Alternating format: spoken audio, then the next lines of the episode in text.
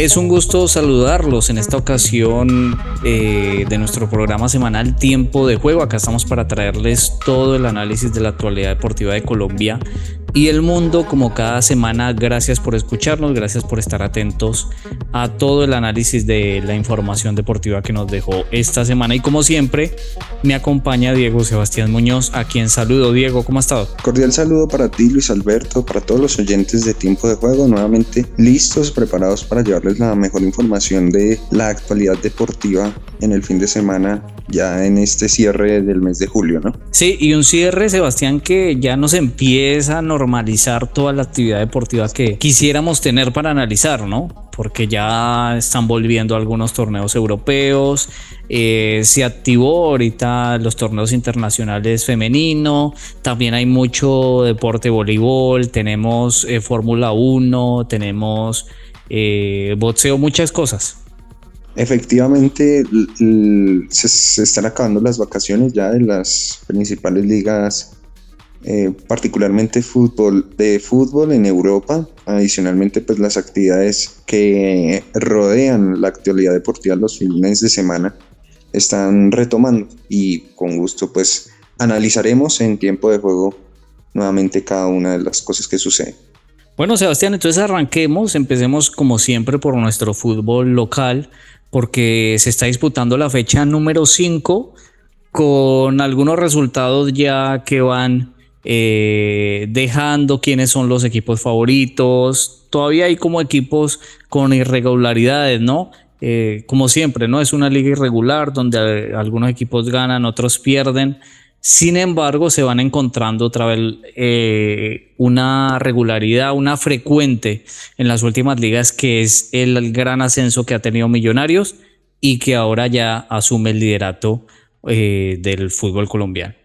Nuevamente el líder del fútbol profesional colombiano es Millonarios. Nuevamente es el candidato a quedarse con el campeonato. Y nuevamente se quedará a puertas de un nuevo título eh, a final de año?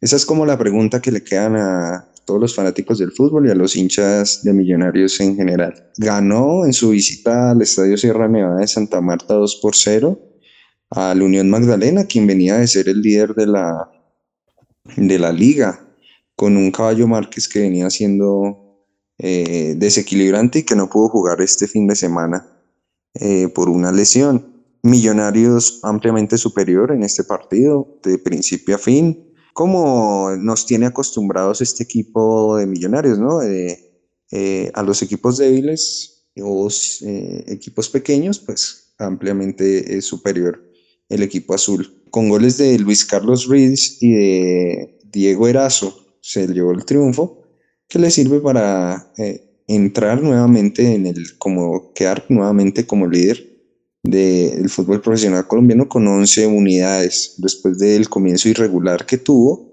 ya acumula tres victorias consecutivas, el ballet azul de Alberto Gamero, que esperamos por fin pueda materializar su fútbol, su nivel, sus triunfos, su regularidad en el todos contra todos, con una estrella a final de año. Sí, claro, o sea, Millonarios, estos triunfos, este ascenso, eh, solo va a tener eh, importancia, solo va a tener esa relevancia si logra el campeonato a fin de año, ¿no? Si no lo logra, se va a armar otra vez una hecatombe y creo que mayor a la que hubo en los dos semestres pasados, tres semestres, ¿no? Porque recordemos en los últimos dos llegó a las semifinales, a los cuadrangulares y en el anterior llegó a la final y no pudo contra el Deportes Tolima. Así que vamos a ver qué sucede con este Millonarios que tiene la obligación de ganar, tiene la obligación de quedar campeón porque así lo exige la hinchada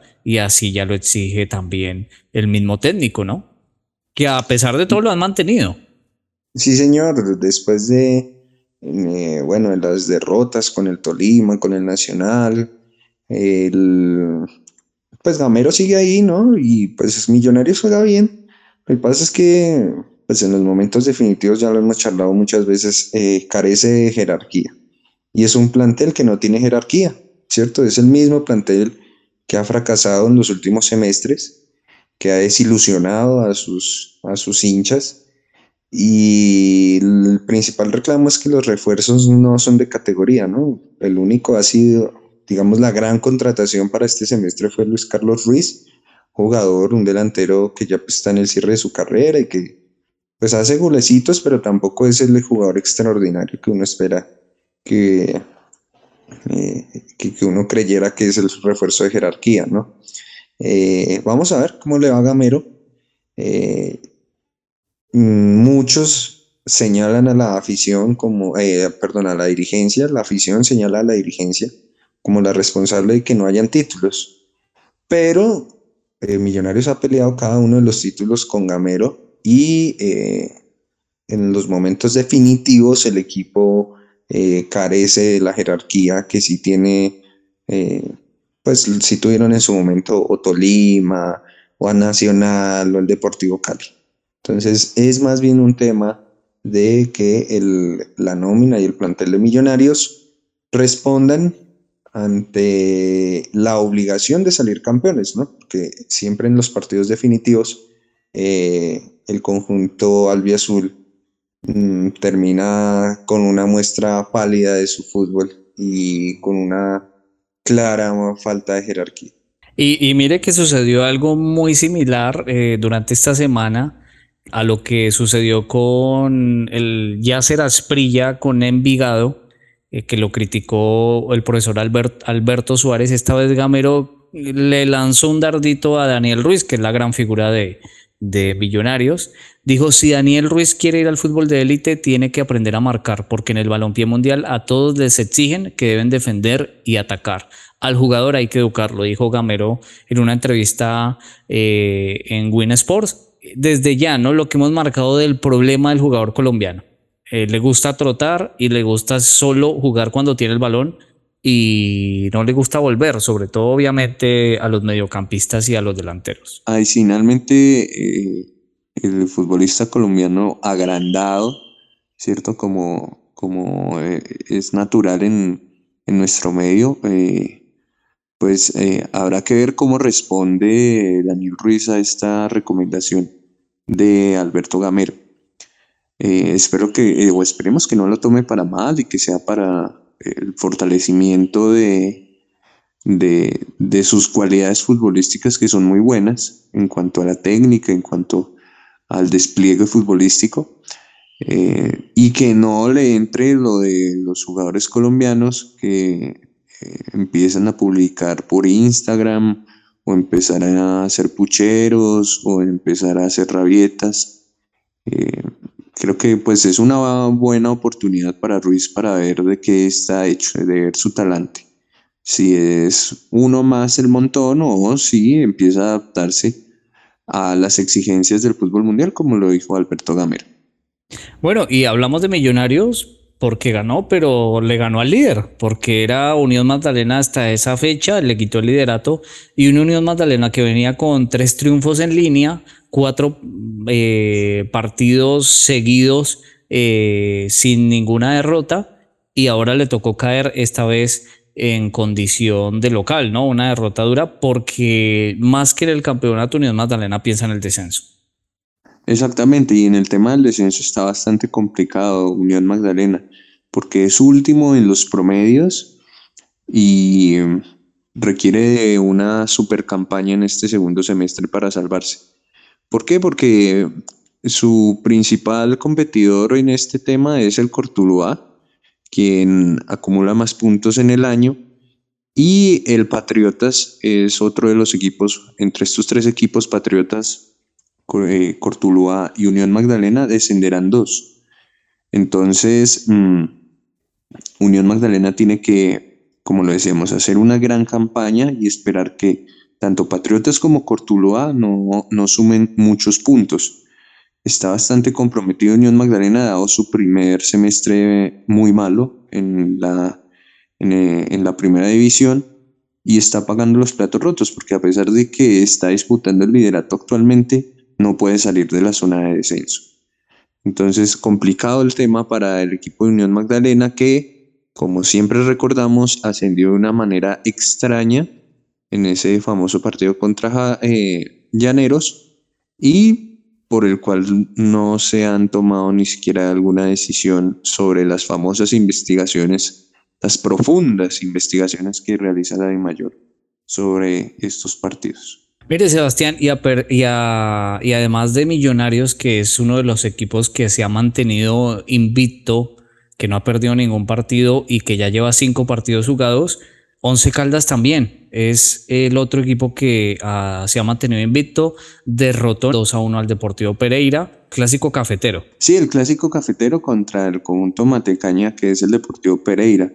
Eh, un partido con, vea que el público acompañó, estuvo eh, el marco muy colorido, fueron, fue la hinchada del Deportivo Pereira al Palo Grande, se hizo sentir, eh, mucho folclore, mucho, o sea, fue un clásico bastante animado y el partido también resultó bastante bueno, tuve la oportunidad de, de verlo y el Once Caldas se llevó los tres puntos con un gran primer tiempo, un fútbol muy bien jugado del porte del, equipo del profesor Corredor.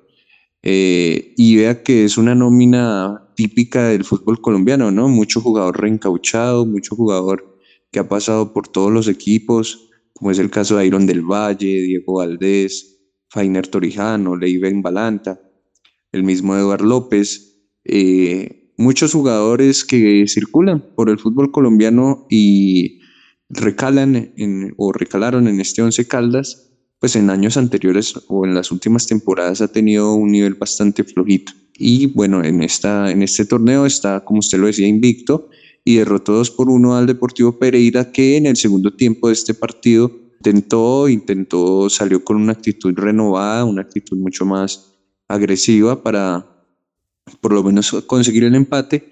Consiguió únicamente el descuento y al final hubo tuvo sus oportunidades para igualar el partido. Resultó un, un partido bastante entretenido. Y bueno, el Once Caldas, como usted lo decía, él es invicto, está dentro de los ocho. Veremos cómo finaliza o cómo progresa en el campeonato. Y hablemos de Junior de Barranquilla, porque recordemos es eh, uno de los equipos obligados a tener buenos resultados por su nómina y porque ya la hinchada también le exige a este equipo que tiene grandes figuras. Empató contra Águilas Doradas en su visita a Águilas Doradas. Y bueno, empiezan los cuestionamientos, ¿no? A Cruz Real. Recordemos que este equipo está obligado a, a ganar. Regresó al gol Carlitos Vaca. Ingresó en el segundo tiempo y hizo su golecito. El jugador, el delantero barranquillero, la gran figura de este equipo junior que, bueno, sí, como lo decíamos, está llamado a, a por lo menos disputar, pelear por la estrella a final de año, eh, con Cruz Real, que ha estado en el ojo del huracán por sus comentarios en, en, la rueda de en las ruedas de prensa, respecto a sus colegas, respecto a la prensa. Y bueno, este, este resultado que, bueno, le abona en sus, en sus aspiraciones a, a mantenerse dentro de los ocho y pelear un cupo. Eh, actualmente el Junior es cuarto de la tabla de posiciones, ocho unidades. El, el conjunto barranquillero y veremos ¿no? cómo estará el equipo de Cruz Real. Eh, con muchas bajas, con la partida de Miguel Ángel Borja, eh, una irregularidad en cuanto a su nómina titular y el Río Negro que de la mano de Leonel Álvarez. Eh, vea usted, eh, está pues peleando por mantenerse dentro de los ocho y poder meterse en la fiesta de fin de año. Este Río Negro Águilas, que desde que ascendió hace ya prácticamente una década, nunca más volvió a descender y que pues más allá de las polémicas en las que ha estado envuelto por sus dirigentes, por eh, su, su manejo, mm, pues ya se está convirtiendo en uno de los equipos no animadores, pero sí tradicionales del fútbol colombiano. Sí, eh, así es. Y Sebastián, eh, Medellín cayó, ¿no? Esta vez Medellín, el equipo de David González eh, cayó, no pudo contra el Cortuluá, un Cortuluá que viene necesitado por el tema del descenso, y Medellín que sigue, ¿no? Sigue, no gana desde hace tres fechas. Así que ya hay cuestionamientos, David González, lo que hablamos en su momento, ¿no? Esa idea de reencauchar o de tener el Guardiola colombiano es bastante complicado. Sí, un David González que protegido de la prensa porque eh, tuvo la posibilidad de trabajar en la prensa, entonces eh, no le dan tan duro al entrenador del, del DIM. Sin embargo, pues ha mostrado cositas, eh, interesantes eh, en el inicio del campeonato, un equipo agresivo, eh, un equipo que busca ser protagonista. el Cortuluá lo aterrizó, el Cortuluá, como usted lo decía, estaba buscando quedarse en primera. con gol de Juan Carlos Caicedo, pues derrotó al Independiente Medellín. El Cortuluá, como lo decíamos, está en este momento fuera del descenso en este momento los que están descendiendo son Unión Magdalena y Patriotas, pero está muy pegado a la zona del descenso. Eh, y en cuanto a la tabla de posiciones, el Medellín salió el grupo de los ocho, tiene seis unidades, mientras que Cortuluá eh, ascendió a la casilla número 14, primera victoria del conjunto del Corazón del Valle, y se ubica en la casilla número 14 con cinco unidades. Comienzo bastante irregular para estos equipos, veremos qué, qué sucede en el transcurso del campeonato. Y hablando de esa irregularidad, Patriotas también cayó en un partido que tuvo muchos goles raro, ¿no? Una equidad que marcó cuatro goles, un equipo que está acostumbrado más a defenderse que a marcar goles, derrotó 4 a, 4 a 3 en Bogotá a Patriotas y lo deja muy mal parado con respecto al descenso del equipo de Boyacá que solo ha ganado partido de los últimos cinco y también con un Cheche Hernández que tuvo problemas de salud durante la semana, ¿no? Incluso tuvo que ser intervenido quirúrgicamente, problemas del corazón, entonces veremos qué sucede con este equipo Patriotas que ya había perdido uno de sus técnicos, ¿no? Sí, señor, el año pasado eh, tuvimos la pérdida de John Mario Ramírez, como director técnico del Patriotas, ahora el tema del Chicha Hernández. Eh, estuvo bastante movido ese partido de, de Patriotas, de hecho al minuto 2 inició ganando el conjunto boyacense, ya después remontó el equipo bogotano. Eh, de Alexis García, que debe estar teniendo pesadillas en este momento, no va a poder dormir porque a un equipo de él le hicieron tres goles y además hizo cuatro goles algo que no es muy habitual en sus equipos. Así es. Bueno, Sebastián, pasemos a nuestra primera sección, chequeo bar.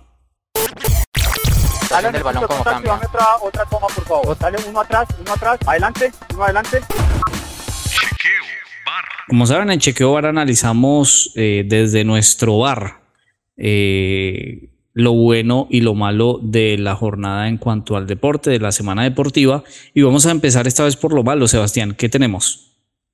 Sí, mm, nuevamente vamos a hablar, mire usted, nosotros innovando en esta sección, vamos a hablar eh, del, de lo que es el VAR en Colombia y de dos árbitros en particular que están eh, prácticamente descomponiendo lo que es el arbitraje en Colombia.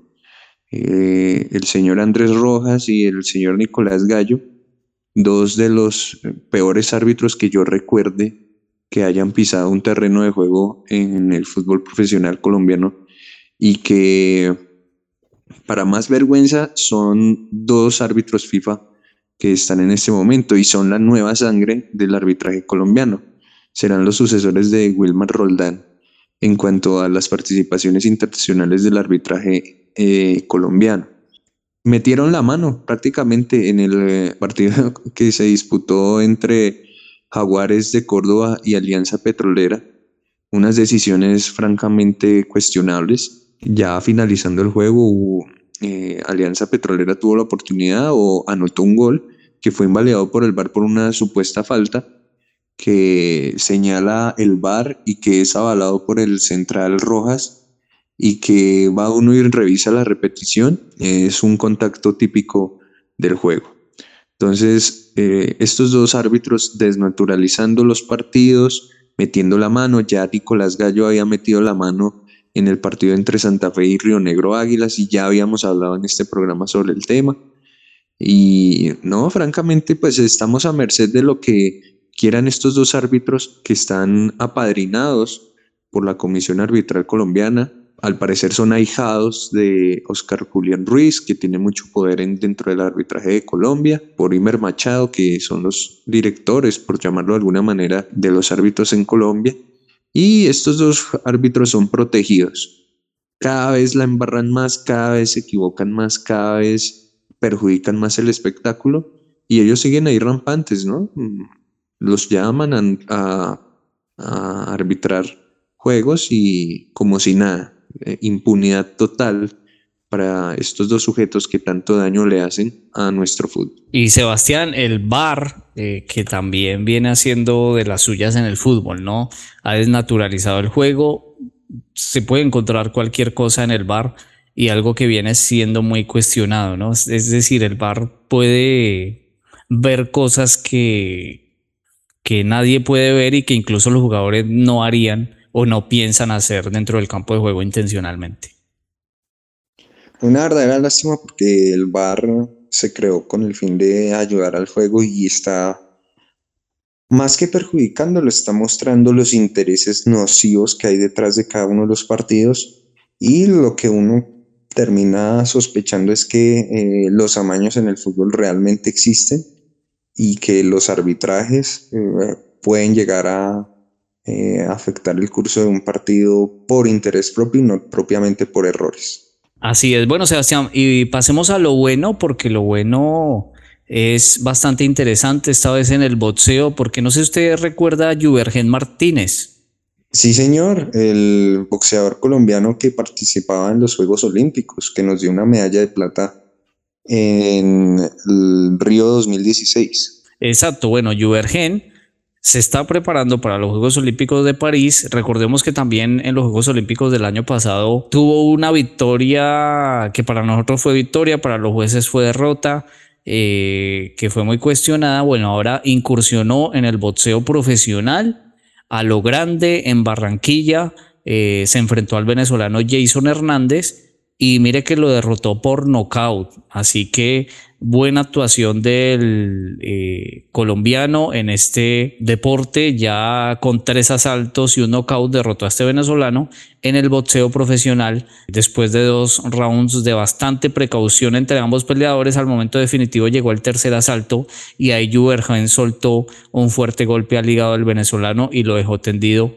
sobre la lona. Así que bien por Juvergen Martínez que ahora se mete al boxeo profesional, un deporte Sebastián que nos ha dado mucho a nivel internacional y mucho recordamos a los boxeadores de antaño, ¿no? Que disputaban esos campeonatos mundiales. Cinturones, sí señor, como Pambelé, el Happy Lora, bueno, en fin, históricas figuras de nuestro deporte. Recordemos que en los Juegos Olímpicos el, el, boxeo es semiprofesional. Son unas normas diferentes al boxeo profesional que ya es lo que nosotros estamos acostumbrados a ver.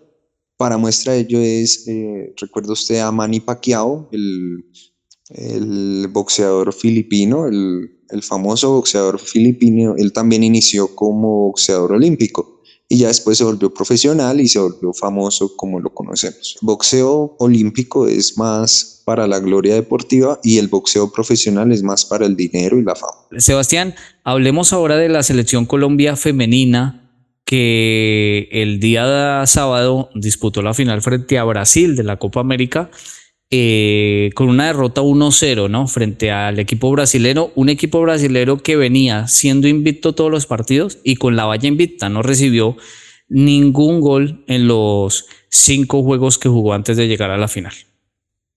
Sí, señor, una final, eh, pues bueno, que despertó mucho el seguimiento, el, el sentimiento patrio por esta selección. Eh, hubo mucho seguimiento, mucho acompañamiento para las jugadoras de la selección. Eh, pero Brasil femenino mostró lo que es el, equipo más grande del mundo, porque ha, sido el país que más mundiales ha ganado en, eh, en la modalidad femenina. Y, eh, como lo, y lo que es ¿no? el, el, equipo poderoso en Sudamérica en cuanto a esta disciplina ganó tranquilamente, me parece, ganó con la camiseta, así como Brasil le gana a la selección masculina. Me recuerdo mucho el partido de, del Mundial 2014, donde Brasil jugando mal nos ganó. Ayer Brasil trotando le ganó a la selección Colombia, que lo intentó, que corrió, que intentó ganar, que intentó eh, por todos los medios empatar con Linda Caicedo, Lacey Santos, etcétera. Pero Brasil nos ganó con la camiseta tranquilamente, se llevó este título la selección brasileña. Y pues solo queda aplaudir la participación colombiana en esta competición, puesto que pues hizo historia, se clasificó a los Olímpicos, se clasificó al Mundial, las niñas pues demostraron amor propio. Permítame, eh, digamos, estar en desacuerdo con usted y no son niñas, son mujeres, ¿no? Eh, usted cuando juegan los hombres no le dice niños, eh, pero hablando de, bueno, es una forma del fútbol. Yo, yo, entiendo que el nuevo lenguaje... no, no es nuevo, es que ellas son mujeres. Nos invita a hablar de esa manera, bueno, particularmente, sí, bueno, digámosles mujeres, eh, Esa romantización de las mujeres que juegan un deporte, que pueden ser criticadas, que se les puede hablar y decirles niñas. no, lo que pasa es que estamos hablando del desempeño deportivo de la selección femenina de Colombia, ¿no? Perdió la final, perdió la final y muchos quieren proteger a estas mujeres que porque eh, eh, no tienen liga profesional, no tienen, sí, tienen bastante mérito de llegar a una final, pero el día de ayer el día sábado perdieron frente a Brasil inexorablemente y no hay que tampoco decir pues que son un desastre, pero al César lo que es del César. Yo no estoy de acuerdo cuando usted dice que, eh, uh, Brasil ganó caminando. No, yo no creo que ganó caminando. yo creo que Colombia pudo eh, incluso tener, tuvo muchas opciones para el empate, sacarle un 1-0 a Brasil con un penal no me parece algo eh, tan malo.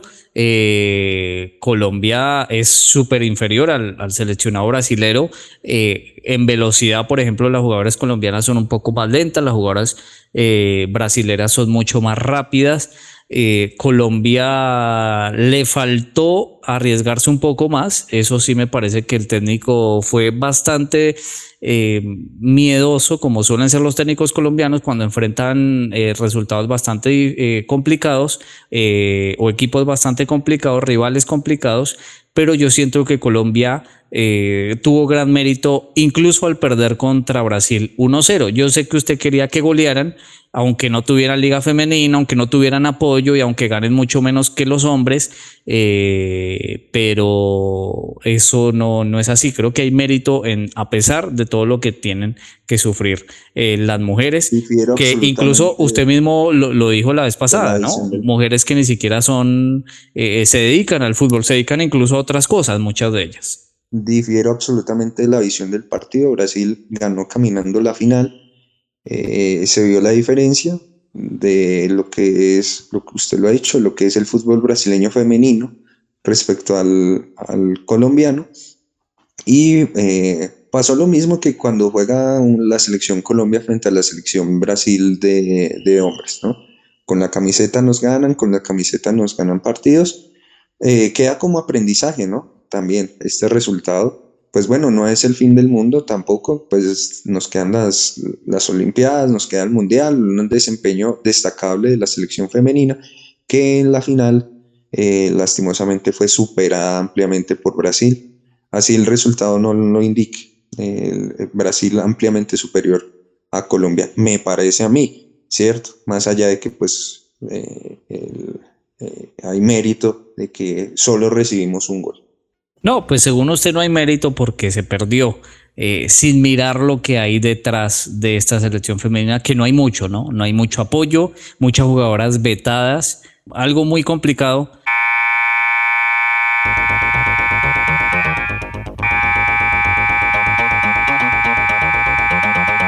Tiempo fuera.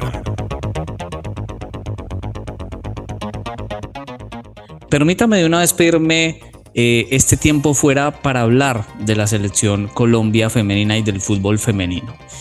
Ayer una imagen que dice mucho, ¿no? Cuando Linda Caicedo, figura de la selección Colombia, recibió el premio eh, como mejor jugadora de la Copa América.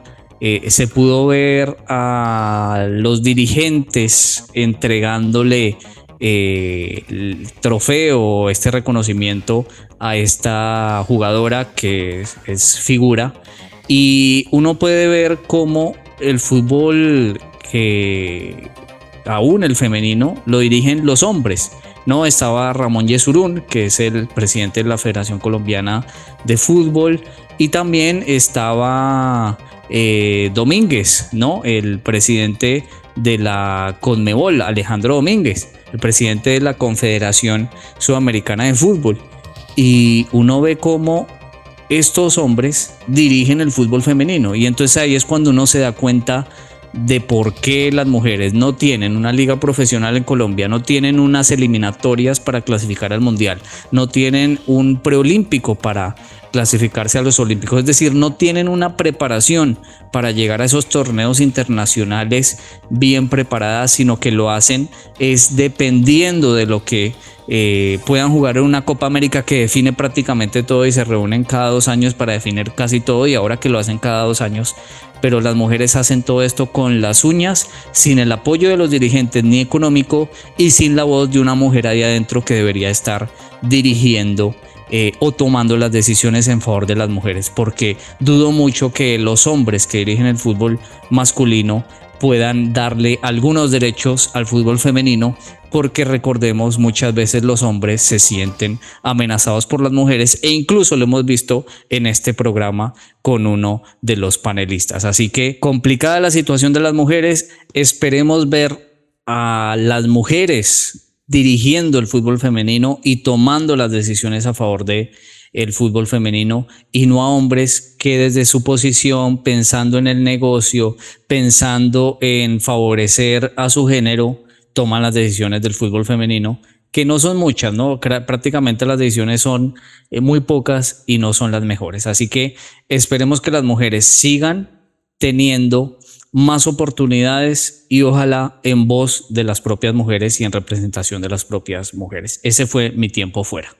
Bien, Luis Alberto, agradezco mucho tu palito para mí. Eh, sobra aclarar, ¿cierto? Que eh, eh, de ninguna manera se, se siente, ¿cómo es? En peligro lo que usted dijo, que yo me sentía en peligro porque las mujeres les va bien, no, para nada. Absolutamente eh, bien. Aquí hemos, desde los primeros programas de Tiempo de Juego, se ha hablado bien de, de, los deportes femeninos en general. Lo que pasa es que, pues, al perder una final, yo no puedo decir, pues, que no puedo decirle mentiras a la gente.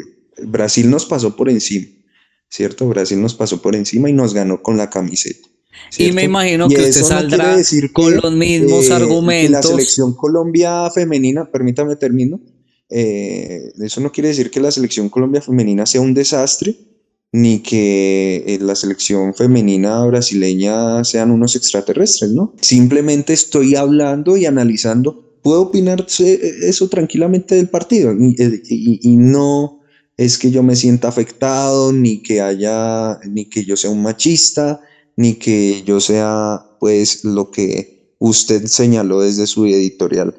Eh, eh, sobre mi persona. Eh, adicionalmente, lo único que tengo que comentar, el gobierno brasileño, el apoyo del gobierno encabezado por Jair Bolsonaro permitió que la Copa América se la llevara a la selección brasileña. Me imagino que ustedes de esos mismos que salen en Twitter a decir que para qué liga femenina si no da plata, ¿no? Entonces si no da plata, pues que, por qué piden algo que no da plata, ¿no?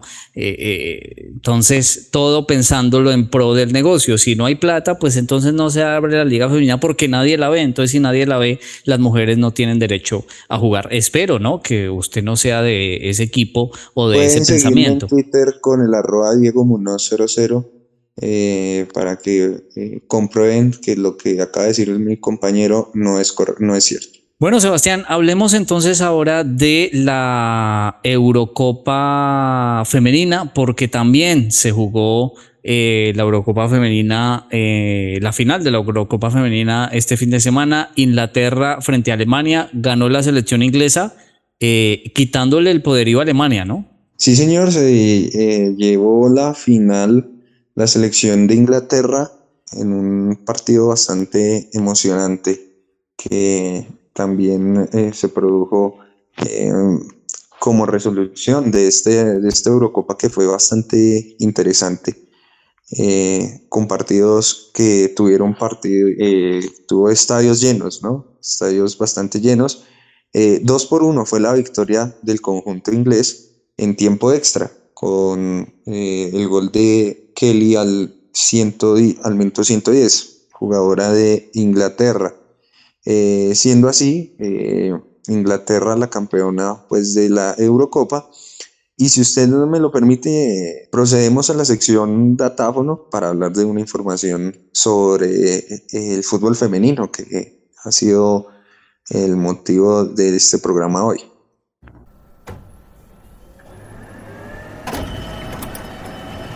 El datáfono.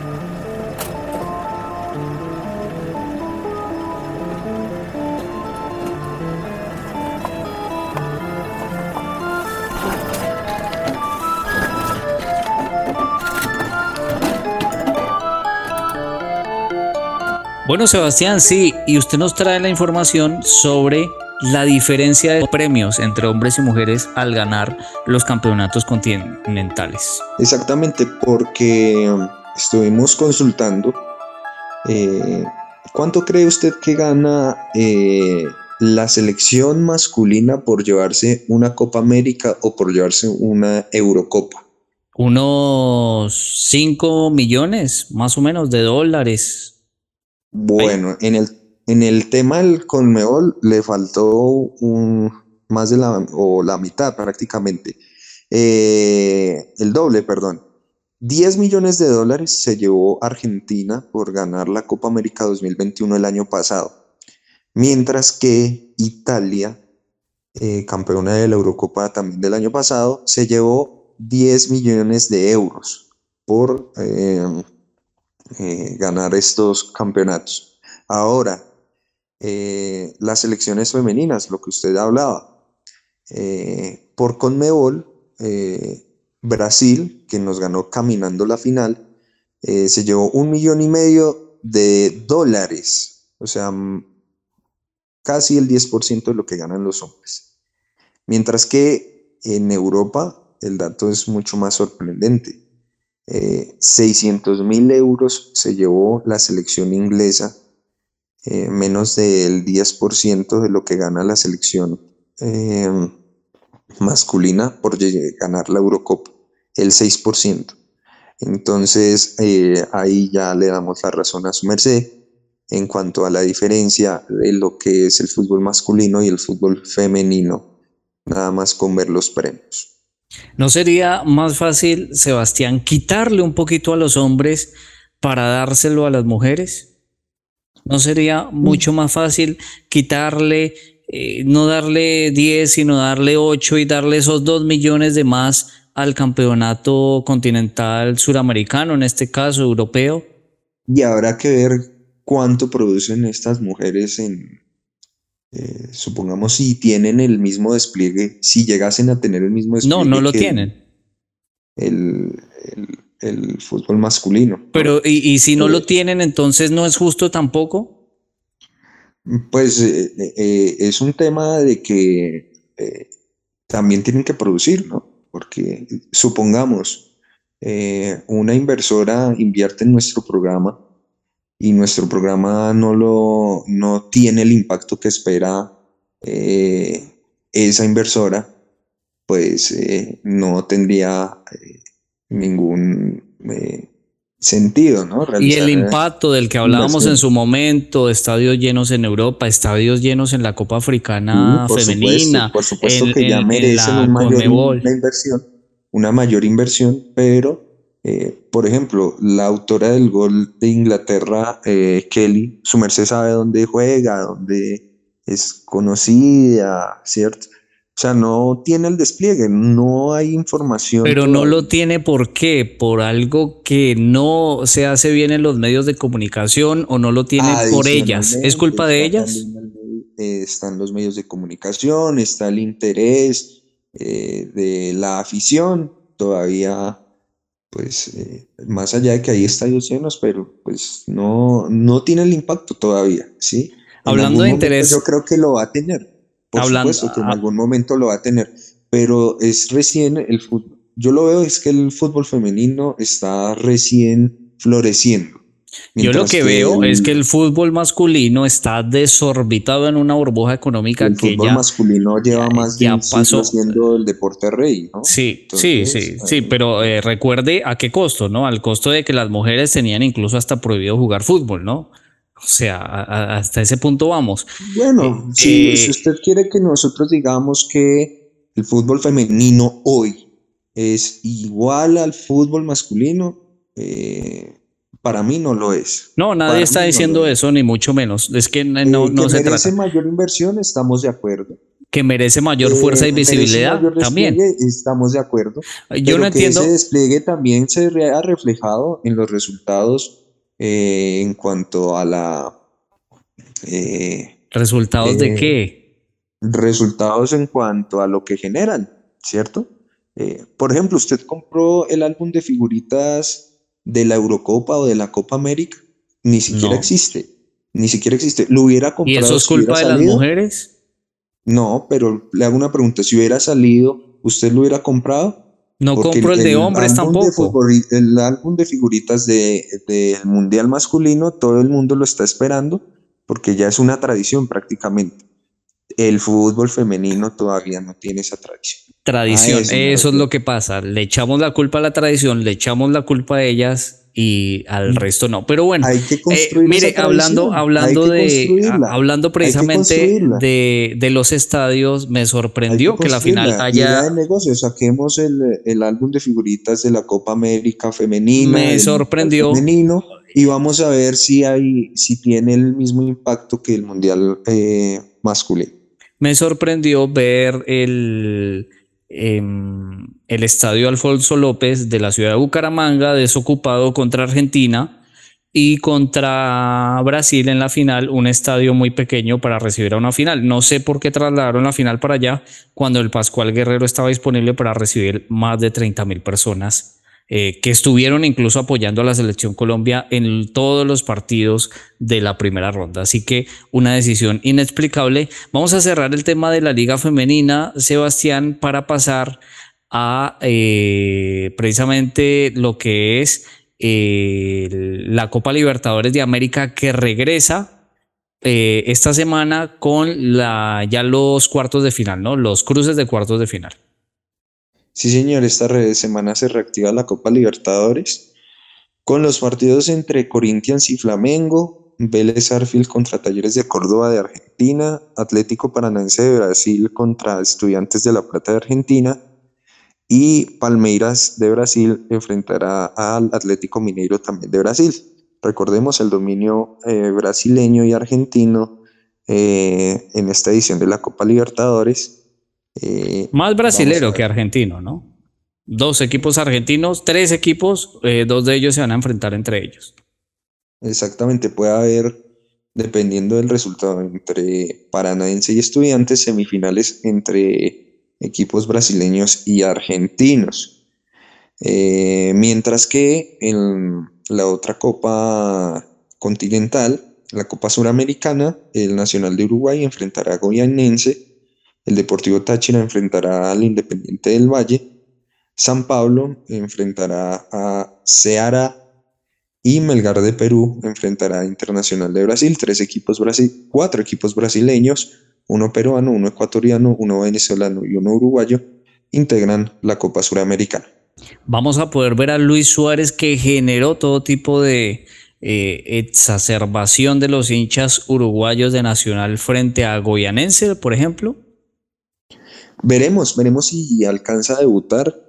Eh, al parecer esta semana no se va a producir el, debut del delantero uruguayo, pero sí, eh, un movimiento que sucedió por causa de, o por cuenta de todas las redes sociales, eh, y finalmente el regreso de este gran, este extraordinario futbolista a nuestro continente. Sebastián, hablemos ahora del fútbol europeo porque ya volvió en forma oficialmente, por lo menos en Inglaterra. Se, jugó la final de la Community Shield, una copa que, digamos, histórica para los eh, británicos y también muy interesante porque tuvo al Liverpool frente al Manchester City, los dos equipos más grandes de Inglaterra que se enfrentaron en un gran partido, ¿no? Sí, entretenidísimo partido, con el protagonismo también de Luis Díaz. Eh, en el partido jugó, fue sustituido después del minuto 90. Se produjo el debut de eh, Darwin Núñez por el lado de Liverpool, el uruguayo, y de Julián Álvarez, el argentino, por el lado del Manchester City. Dos jóvenes figuras de nuestro continente. Eh, marcó el jugador, ambos marcaron en esta final, 3 por 1 finalmente se llevó el, resultado del Liverpool, el, equipo dirigido por Jürgen Klopp, y mm, hay cierta sensación mm, o alguna incertidumbre sobre, lo sobre Luis Díaz, que no ha vuelto a marcar goles. En la pretemporada no marcó casi goles. Y en el partido de la Community Shield se le vio en un rol más de generador de juego que de extremo. Eh, veremos cómo lo, forma Klopp para esta temporada que eh, pues eh, requiere los servicios de Luis Díaz teniendo en cuenta el Liverpool que se deshizo de Sadio Mané, una de las principales figuras de este equipo. Me llamó la atención el gol de Julián Álvarez, el argentino, porque dice mucho, ¿no? Un jugador que llega proveniente de River Plate, sin ninguna escala en ningún equipo europeo. Y pienso en, en Rafael Santos Borré, que tuvo que ir al Eintracht Frankfurt, un equipo de media tabla para abajo de Alemania, se convirtió en figura y, digamos, tiene que escalar mucho más para llegar a la élite del fútbol europeo, ¿no? Entonces, cómo la nacionalidad marca esa importancia del jugador, ¿no? Ese peso que tiene el jugador argentino sobre y el uruguayo, el brasilero sobre el jugador colombiano, ecuatoriano, chileno. Sí, y es que es también la diferencia de, formación, ¿no? Yo diría, porque Santos Borré ya es un jugador de eh, ya maduro, tiene 26 años, Julián Álvarez recién cumplió los 21 ¿cierto? Está esa diferencia en la formación, esa diferencia en cuanto, pues también son roles diferentes. Eh, Julián Álvarez es un jugador más goleador, Santos Borré, pues si bien es goleador, no tiene el promedio goleador que tiene Julián Álvarez. Y eh, además cuéntele que cuando Santos Borré fue a Europa, eh, se volvió al River, ¿no? Porque él fue vendido al Atlético de Madrid y no jugó, en Villarreal tampoco jugó y tuvo que retomarlo el, River Plate para formarlo como la figura que es ahora. Entonces eso también cuenta, pero sin duda la nacionalidad brasileña y argentina eh, a la hora de los mercados internacionales marca la diferencia. Bueno, eh, esperemos le vaya bien a Luis Díaz, que eh, sí es un jugador que está en la élite, más jugando por el medio, lo queremos ver haciendo goles, jugando por fuera, de, desde la izquierda hacia adentro, como suele hacerlo. Ojalá pueda seguir el camino del gol que venía teniendo en el Porto, ¿no? Aunque obviamente hay que salvar las diferencias de la calidad de la liga. PSG, ¿no? Eh, también ya volvió en el partido oficial, goleó al Nantes con golazo de Neymar, figura Neymar, marcó eh, goles en este partido de la Supercopa de Francia y también marcó Messi, ¿no? Marcaron todos los las figuras. Eh, Mbappé no jugó porque estaba suspendido y tenía que pagar la fecha, pero Neymar, Messi y hasta Ramos, Sergio Ramos marcó gol y un golazo. Sí, señor, 4 por 0 sobre Nantes en lo que fue la Supercopa de Francia. Eh, vamos a ver Paris Saint Germain ya sin Pochettino al mando de este equipo de este super equipo francés, la obligación es esta temporada ganar la Champions, ¿no? Lo que siempre se le exigido a estos equipos con gran billetera, que, eh, bueno, se refleje en el campeonato eh, de clubes más importante del mundo. Ya para finalizar el tema del fútbol internacional, Luis Alberto, esta semana inician las ligas francesa, alemana e inglesa. Ya volvemos a tener actividad, ya podemos, eh, podremos analizar partidos ya de la temporada que inicia y eh, para que estemos atentos, ¿no? Eh, ya empieza a moverse nuevamente lo que es el calendario europeo a nivel de clubes. Bueno, Sebastián, y cambiemos de deporte porque mire que así como las mujeres, no las niñas, las mujeres hacen historia en el fútbol eh, femenino, las mujeres también hacen historia en el voleibol. El equipo nacional tuvo una gran actuación en la Copa Challenger que se disputó en Croacia, eh, logró victorias muy importantes, le ganó a Brasil, derrotó a buenas elecciones pero eh, ya eh, por el partido de tercer y cuarto puesto, el equipo colombiano cayó ante Puerto Rico. Colombia se vio superado por el centroamericano 3 a 1 en, en, el total del partido y Colombia afrontó esta copa como preparación para la Copa del Mundo que se realizará en Polonia y en los Países Bajos y espera pasar precisamente eh, esta ronda un deporte que si el fútbol femenino no tiene casi apoyo, me imagino que el voleibol debe ser mucho menos. En semifinales Colombia cayó frente a Bélgica y por eso no pudo clasificarse a la final. Pero esperemos que las mujeres de la selección femenina de voleibol sigan haciendo historia como lo vienen haciendo. Hablemos, Sebastián, ahora de ciclismo porque hay información con respecto eh, respecto a la vuelta a Burgos, ¿no? Que se podría decir la antesala de la vuelta a España. Sí, señor, porque la semana pasada hablábamos del señor Miguel Ángel López, eh, del niño Miguel Ángel López, eh, que estaba siendo investigado por temas de tráfico de estupefacientes, o bueno, no estupefacientes como tal, sino de drogas ilegales, medicamentos ilegales para el mejoramiento del rendimiento deportivo. Eh, esta semana apareció en la prensa española que el Astana ya habría levantado eh, la suspensión provisional a Miguel Ángel López y que estaría en carpeta para participar en la vuelta a Burgos. Recordemos que Miguel Ángel López tuvo un problema en la cadera a principio de la temporada que le impidió em, eh, terminar el Giro de Italia, donde era el capo del equipo, y veremos si ya está recuperado para que afronte este, esta vuelta que es como preparativo, como lo decía Luis Alberto, para la vuelta a España. Adicionalmente, eh, volviendo con el tema femenino, eh, se terminó el Tour de Francia femenino la semana, esta semana. Mire usted, el Tour de Francia masculino dura tres semanas, mientras que el Tour de Francia femenino dura una semana. Eh, eh, con la participación de la colombiana Paula Patiño, que terminó en la casilla 29, eh, eh, ejerció el labor de ser la gregaria para la campeona, la que finalmente se llevó el título, la holandesa Annemiek van Bleuten del Movistar. Perdonen la, la pronunciación del, de, de mi holandés.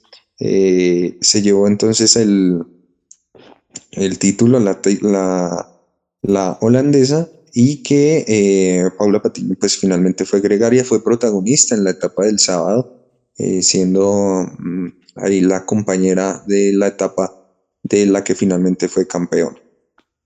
Sebastián, y cerremos con Fórmula 1 porque otra vez ganó Verstappen y parece que se encamina ¿no? para repetir título mundial. Sí, señor, ganó el Gran Premio de Hungría.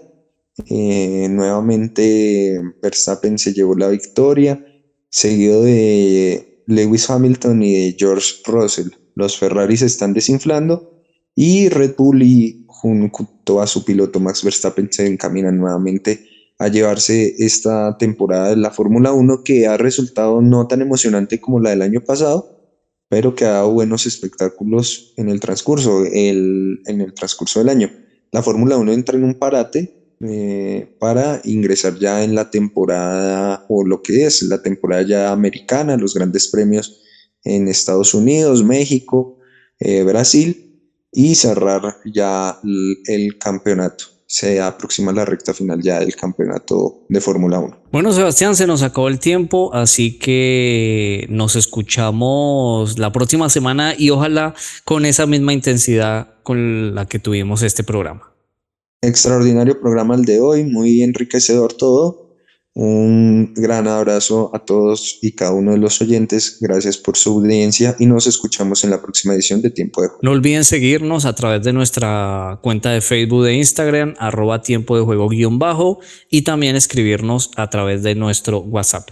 Nos escuchamos en un próximo episodio de Tiempo de Juego.